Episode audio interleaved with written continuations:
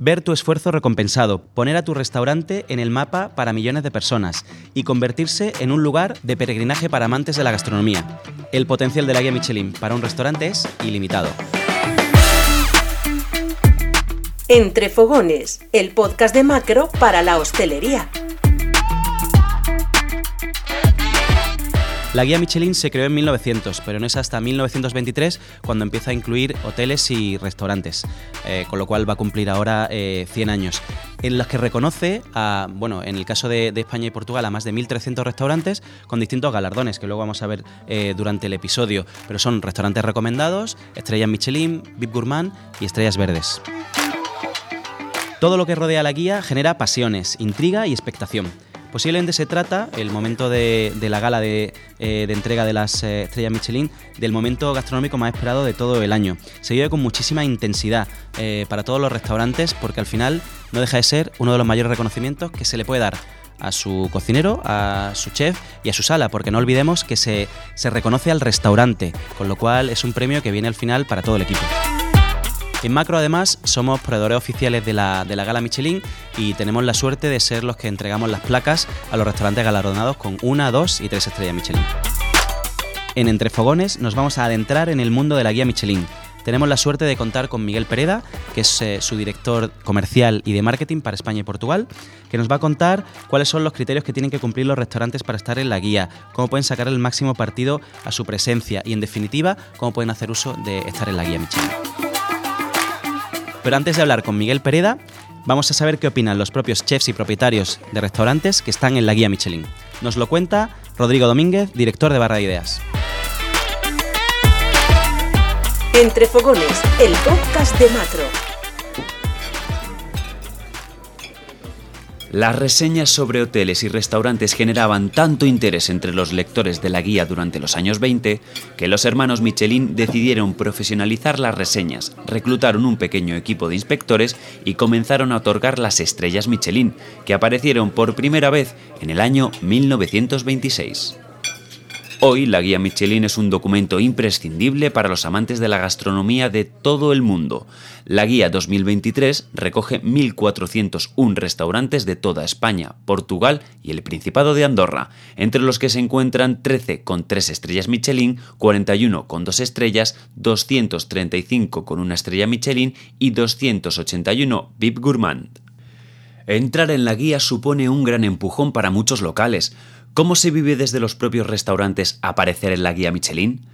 Le hemos preguntado a Juanjo Martínez, que aparece con su concepto Colmado 1917 por primera vez en la guía, un local de apenas 20 metros cuadrados en el municipio de Terrassa y sin cocina. Su propietario, que compartiera estrella Michelin con su hermano, el chef Artur Martínez, en el restaurante Caprich durante años, ha vuelto a la guía con un concepto en expansión. Para nosotros, en, Colmado 1917, pues imagínate un garaje sin cocina con personal muy joven, ¿qué ha significado crédito? Dices, hombre, crédito, ¿qué, ¿qué es crédito? Pues crédito es que estar en la guía Michelin implica que tu target de cliente aumenta significativamente el conocimiento gastronómico y sus expectativas y en consecuencia aumenta el gasto, por lo tanto más ingresos. Y después crédito también a nivel profesional. Yo creo que estar en la guía Michelin eh, para un profesional eh, implica que el cliente que viene da por hecho que tienes unos conocimientos y eso eh, genera confianza. ¿Y qué pasa cuando un restaurante entra en el cielo de la gastronomía? De un día para otro, las millones de personas que acceden a la guía a través de sus páginas físicas o en la web ponen el punto de mira en un local. El restaurante entonces tiene la oportunidad de atraer a un público nuevo, nacional e internacional. ¿Cómo lo aprovechó el restaurante Fierro? Escuchamos a Germán Carrizo, chef y copropietario, junto a Carito Lurenso, del restaurante valenciano que consiguió su estrella Michelin en 2022. Bueno, hicimos una campaña para que se pudiese entender mucho más eh, qué se obtenía y cómo se obtenía. La hicimos extendida en Argentina y en España por un tema de que como nuestro concepto es de acá y de allá, queríamos transmitirlo en los dos sitios. Logramos unas 45, 50 entrevistas y al final pudimos aparecer en un montón de medios y marketingianamente sirvió mucho para darnos a conocer y que la gente entendiese cuál es el concepto y qué queríamos mostrar nosotros en Fierro. Eh, nos ayudó mucho Michelin es la guía más importante y nos ayuda en cuanto a referencia. Y como había comentado Chema al principio, obtener una estrella es un premio mayúsculo para el chef chef y que suele ser el más aclamado, pero también lo es para todo el equipo, tanto de cocina como de sala. Una estrella Michelin es el reconocimiento a un trabajo, a un esfuerzo que suele conllevar muchos sacrificios. ¿Cómo vivió el equipo de la Salita en Valencia cuando recibió la noticia de que habían sido galardonados con una estrella Michelin? Nos lo cuenta Begoña Rodrigo, chef y propietaria del restaurante. A ver, para nosotros, ¿sabes lo que pasa? Como tengo un equipo tantos años, tantos, tantos años, o sea, mi jefe de cocina lleva conmigo 16 años y mi hermano lleva conmigo 17 años, la pastelería lleva conmigo 18 años. O sea, el equipo gordo eh, llevaba tantos años y sufría de la misma manera que, que, yo el antes y el después, ¿no? Y era como de tantos años que estábamos en las, en las quinielas. Para todos fue, o sea, yo me acuerdo mi hermano, eh, bueno, mi hermano y David y todos que llorando como una madalena, ¿no? Cuando nos dieron fue muy, muy emocionante, ¿no? Ese momento porque primero porque todos pensábamos que no lo merecíamos, ¿sabes? O sea, no es una cosa como de que te llega de sorpresa, que, ya pensábamos que no lo merecíamos. Y, y luego sí que es verdad que, que, como me siguen muchos rollos, ¿sabes? Es como de ahora vamos a por esto, vamos por aquello. Ahora cuando les dices, mira, pues ahora vamos a, pelear por otra o vamos a pelear por esto, es como que ahora están ya más convencidos desde que siguen, ¿no? porque cuando no tienes ninguna y ves que no llegan, pues al final pueden incluso hasta dudar ¿no? de, esto. ¿no? Ahora yo veo que, que, que, cuando yo digo, oye, vamos a ir por aquí, por aquí, por allá, pues me siguen mucho rollo. Y un extra, porque la propia Begoña Rodrigo nos contó también qué es lo que aprendió gracias a conseguir la estrella Michelin. El restaurante a lo mejor estaba ya en condiciones de tener una estrella, pero al final, eh, que, que tienes razón cuando te lo dicen, le dices, hay, abren muchos restaurantes. Entonces, o tú informas de que has abierto un restaurante, de que estás haciendo esos cambios, de que, ¿sabes? Tienes que informar a la guía de lo que estás haciendo, si no ellos no lo saben. entonces tú no puedes ser tan soberbio de pensar, no, ellos saben, sabes, yo estoy aquí abierto y por mi, porque soy más chulo que nadie, sin una empresa de, de comunicación, una empresa de marketing, sin nada, porque nunca he pagado ningún tipo de esas cosas, yo esperaba que la Michelin supiera que yo estaba ahí porque yo lo valgo y eso no es así. Entonces ahí aprendí eso y de hecho ahora pues todas las cosas que, que hago pues intento contarlas y decirles, oye, mira, que estamos haciendo esto, esto pasa y lo veis. Que os parece interesante, bien, que no os parece interesante, pero ya no me parece como que es una bajada de pantalones, ¿sabes? A mí me parece que es lo normal porque hay mucha gente que está haciendo muchas cosas, somos muchos. Y antes de finalizar, ya tenemos fecha y lugar de celebración de la próxima Gala Michelin. Apunten, 28 de noviembre de 2023 en Barcelona. Entre Fogones, el podcast de Macro.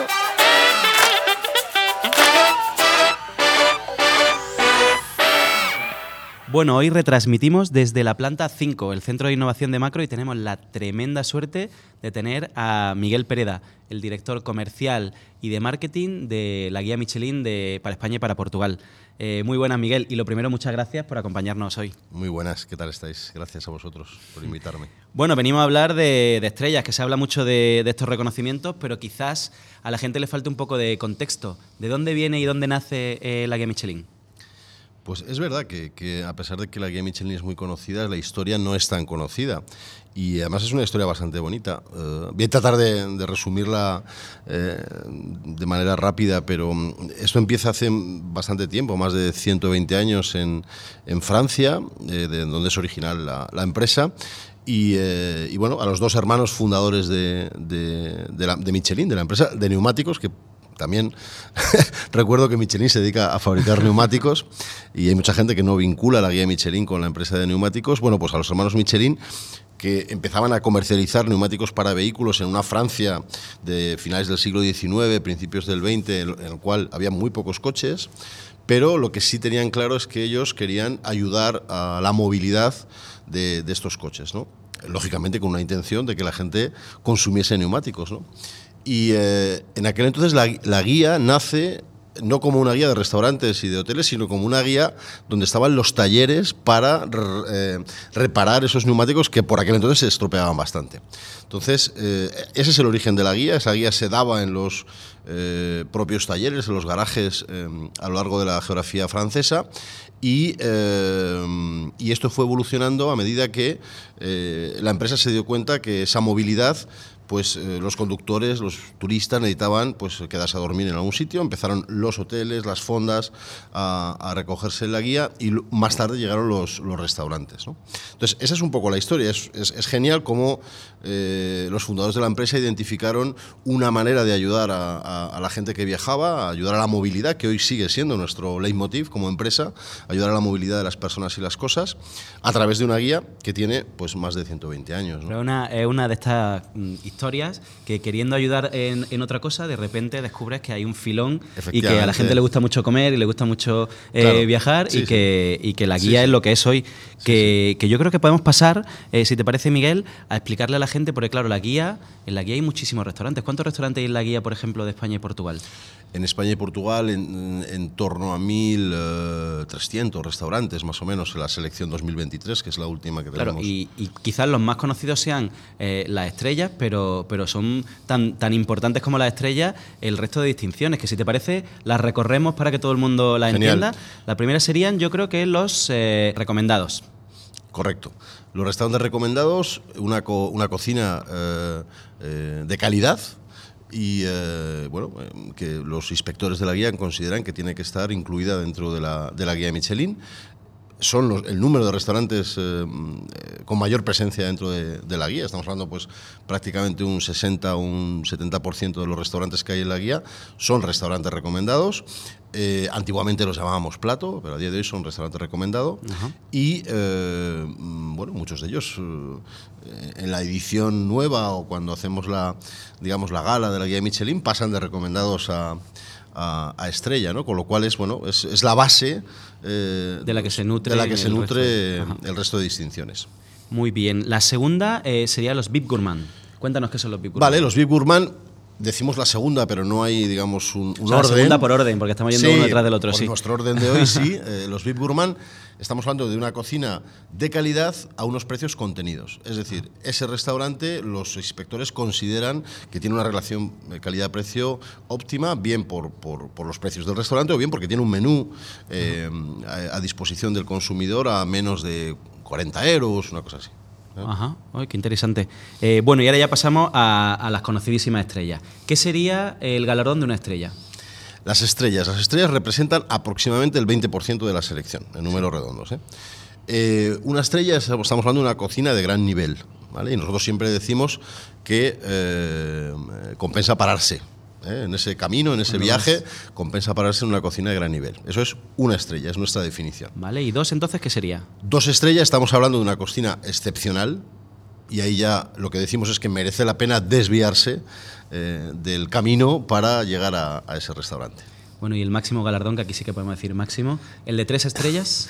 Y el máximo galardón, las tres estrellas, estamos hablando de una cocina única y que justifica por sí mismo el viaje. De hecho, Em, hay mucha gente que el turismo gastronómico lo, lo basa o lo fundamenta en, en, ir a restaurantes de tres estrellas y el viaje lo diseña alrededor de ese objetivo de eh, visitar a ese, a ese, restaurante. Sí, es súper curiosa la manera de, verlo, porque claro, está muy enfocada al disfrute, al viaje, que al final pues eso está conectado con la movilidad que decías antes. Y nos falta una, nos falta la estrella verde.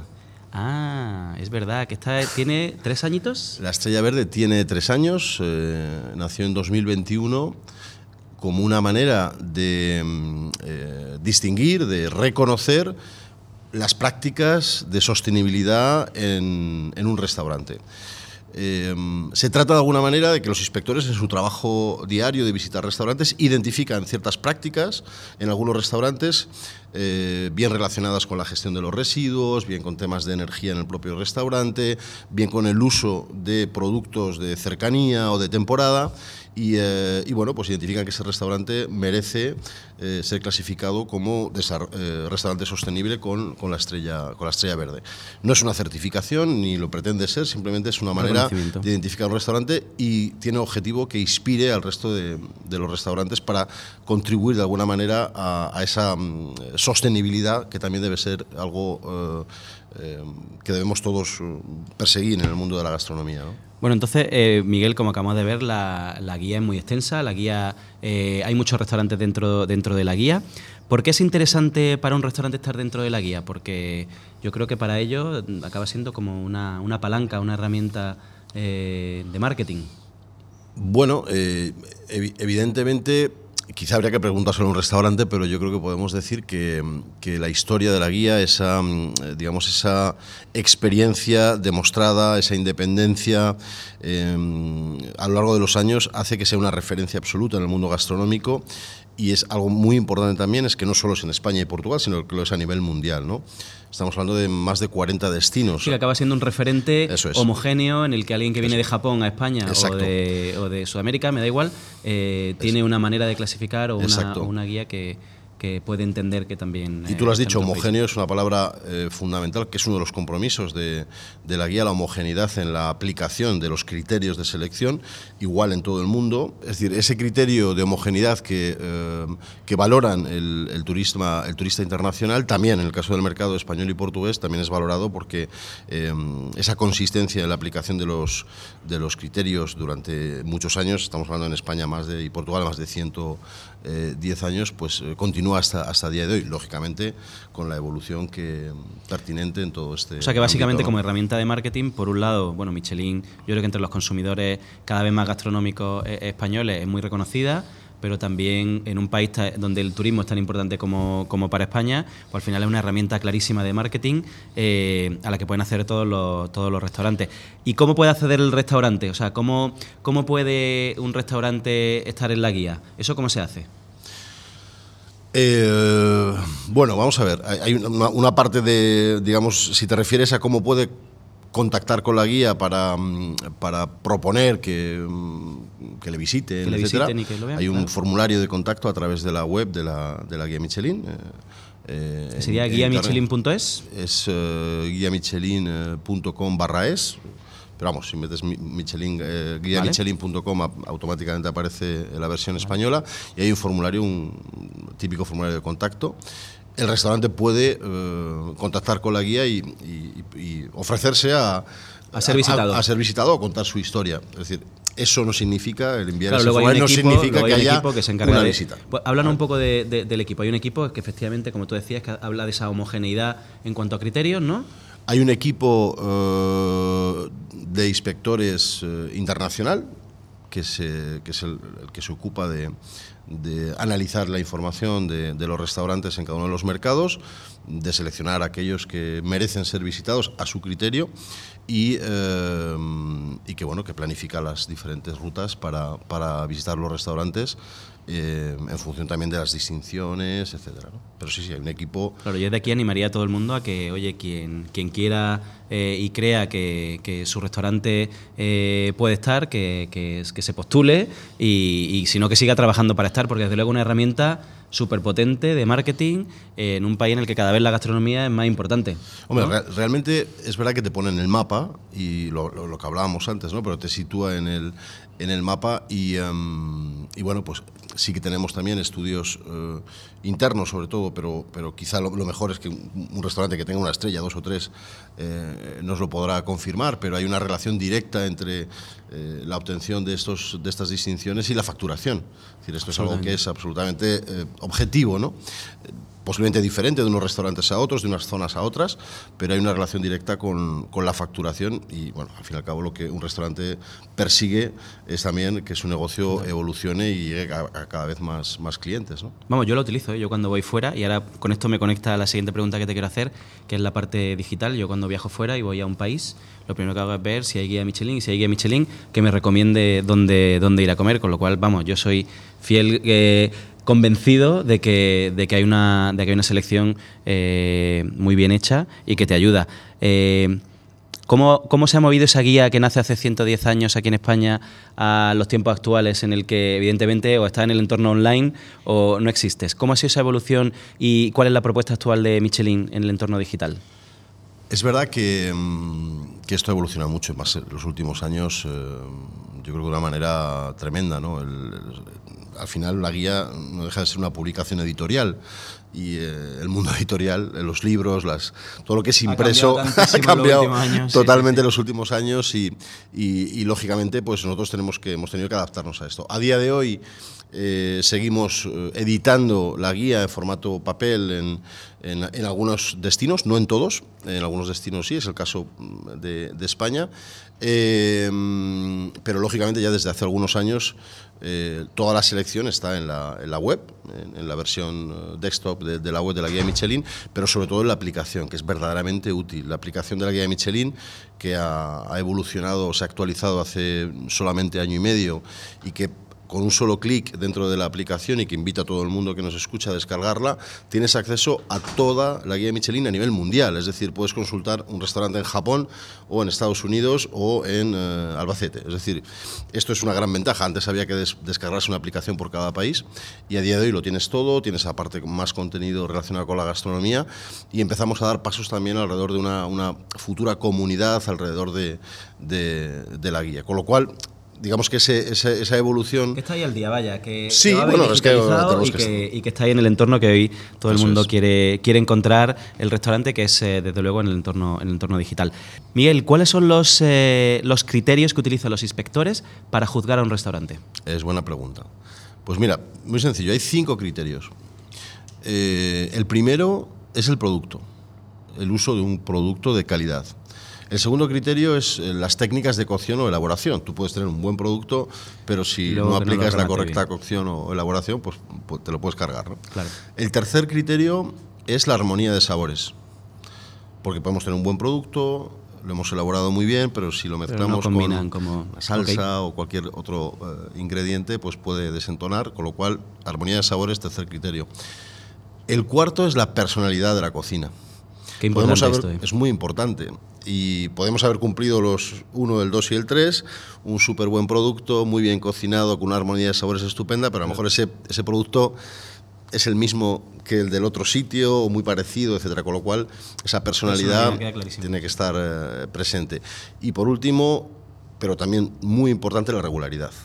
Eso tiene que pasar. Bueno, es que esto es fundamental en un restaurante. Sí, es fundamental. Es fundamental. y es algo sobre lo el cual se, se, pone mucho, mucho foco porque es importante. Es tú como cliente y nosotros quiero recordar que trabajamos para los lectores que, que, que, que miran la guía eh, tienen que tener el mismo nivel de calidad en una visita y en otra visita. Estáis eligiendo por ello, o sea, tienen que recibir lo mismo que habéis recibido. Por eso se hacen varias visitas. varias visitas a los restaurantes antes de otorgar una distinción, precisamente para valorar este criterio que es la regularidad.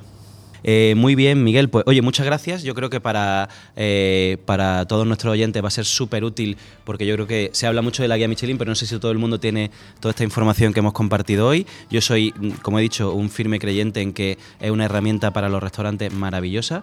Así que, bueno, os damos, la, damos las gracias en nombre de, toda la restauración porque yo creo que, eso que hacéis que entre países pues haya, haya esa mejora continua eh, en cuanto al, al nivel gastronómico y en España, bueno, que sigamos creciendo y que siga habiendo muchos más restaurantes recomendados, Big Gourmand y, y Estrella Michelin, que, sea como en la última gala, que ha habido un montón de reconocimientos. no, bueno, eh, gracias de verdad por compartirlo con nosotros y por el trabajo que hacéis por la, por la gastronomía española. Muchas gracias, Chema. Gracias a vosotros. Bueno, hasta aquí el capítulo de hoy. No sé qué ha parecido a vosotros, pero a mí me ha encantado eh, profundizar en el mundo de la guía Michelin y entender a una de las herramientas que para mí ahora mismo generan más tráfico a la restauración en nuestro país. Gracias a todos por estar ahí y nos escuchamos en el próximo podcast de Macro.